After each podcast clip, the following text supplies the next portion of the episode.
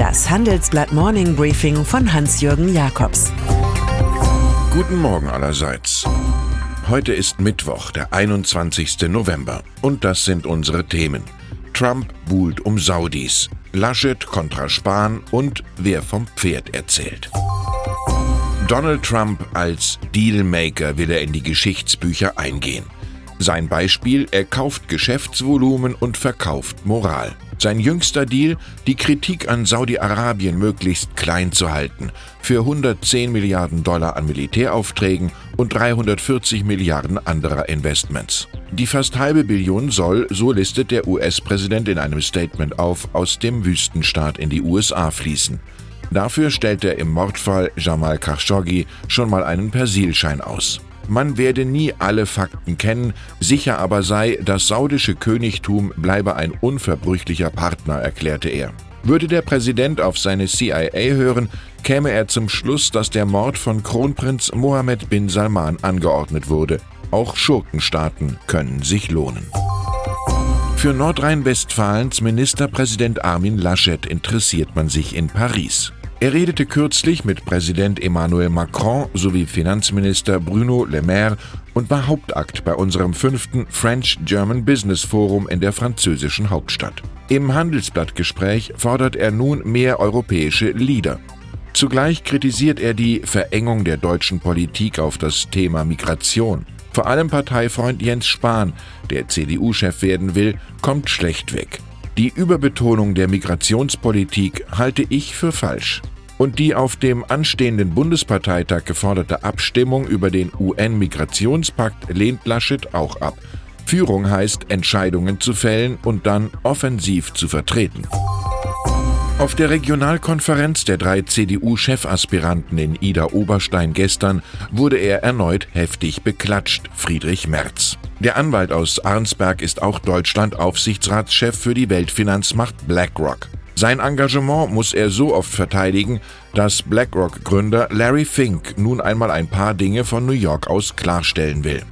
In einem Brief an die Deutschen preist er seine Firma an, als Treuhänder von Sparern, der es gewissermaßen um die Demokratisierung der Geldanlage gehe. Weniger eine Rolle spielt in dem PR-Papier, dass BlackRock zum Beispiel Regierungen und Notenbanken berät, das führende Finanzanalysesystem vertreibt und eine der eindrucksvollsten Gewinnmaschinen des Finanzkapitalismus ist, mit 6,4 Billionen Dollar an verwaltetem Vermögen. Man fühlt sich an dunkle Felsen erinnert, die den Blick ein wenig verstellen. Verteidigungsministerin Ursula von der Leyen, die Bundeswehrreform wollte sie nach Erzählungen einst so röschenfarbenfroh gestalten, dass sie als mögliche Bundeskanzlerin in Frage gekommen wäre. Diese Karriere ist kein Thema mehr, dafür aber die Art ihrer Ressortführung. Wie mächtig und geschäftig durfte dank verdeckter Aufträge McKinsey werden? Deren Ex-Beraterin Karin Suder stieg zur Rüstungsstaatssekretärin auf. Der Bundesrechnungshof hat Vergabeverstöße moniert und so muss von der Leyen morgen eine Sondersitzung des Verteidigungsausschusses bestehen. Ein Buddy-System errichtet zu haben, das werfen ihr Grüne und Linke vor, analysiert unsere Nachrichtenstory. Aus der Union erhält die Ministerin so wenig Rückhalt, dass man an Heinrich Heine denkt.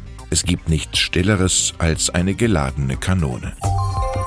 In einer Zeit, in der sich Journalisten als Markenbildner ihrer selbst begreifen, gibt es auch eine ganz andere Wahrheit. Das Team ist der Star. Denn auf die Geschichte kommt es an, nicht auf den Gestus. Sieben Kollegen haben jetzt für ihre Recherche zu Rüstungsgeschäften den Hugo Junkers Preis 2018 erhalten. Der State Street Preis 2018 wiederum geht an zehn Handelsblatt-Mitarbeiter für ihr großes Online-Projekt Blockchain Die Stille Revolution.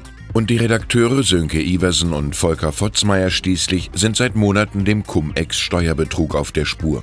Für Raubritter mit beschränkter Haftung sind sie für den angesehenen Deutschen Reporterpreis nominiert. Wir setzen schon mal aufs falsche Pferd, nennen Ross und Reiter oder schauen einem geschenkten Gaul nicht ins Maul. Hippologie begleitet gewissermaßen unser Leben.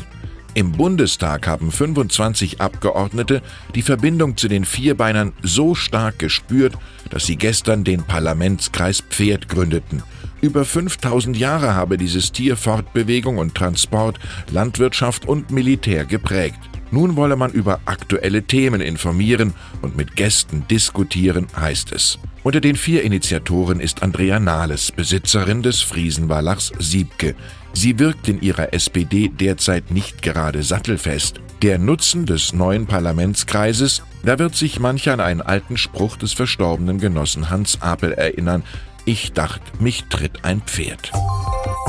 Und dann ist da noch Alexander Prokoptschuk, Generalmajor der russischen Polizei. Er könnte heute zum Chef von Interpol gekürt werden. Anti-Putin-Aktivisten, die ins Ausland flüchteten, fürchten deshalb bald von der internationalen Polizeiorganisation gesucht zu werden. Vier US-Senatoren formulierten in einer gemeinsamen Erklärung, es sei so, als würde man einen Fuchs mit der Aufsicht über einen Hühnerstall betrauen. Auch CDU-Politiker Norbert Röttgen stellt sich gegen Prokoptschuk. Die Wahl ist nötig geworden, nachdem der bisherige Interpol-Chef Meng Hongwei in seiner Heimat China wegen angeblicher Korruptionsvorgänge verhaftet wurde. Der Fuchs bellt nicht, wenn er das Lamm stehlen will, kommentiert William Shakespeare. Ich wünsche Ihnen einen erfolgreichen Tag. Es grüßt Sie herzlich Hans-Jürgen Jakobs.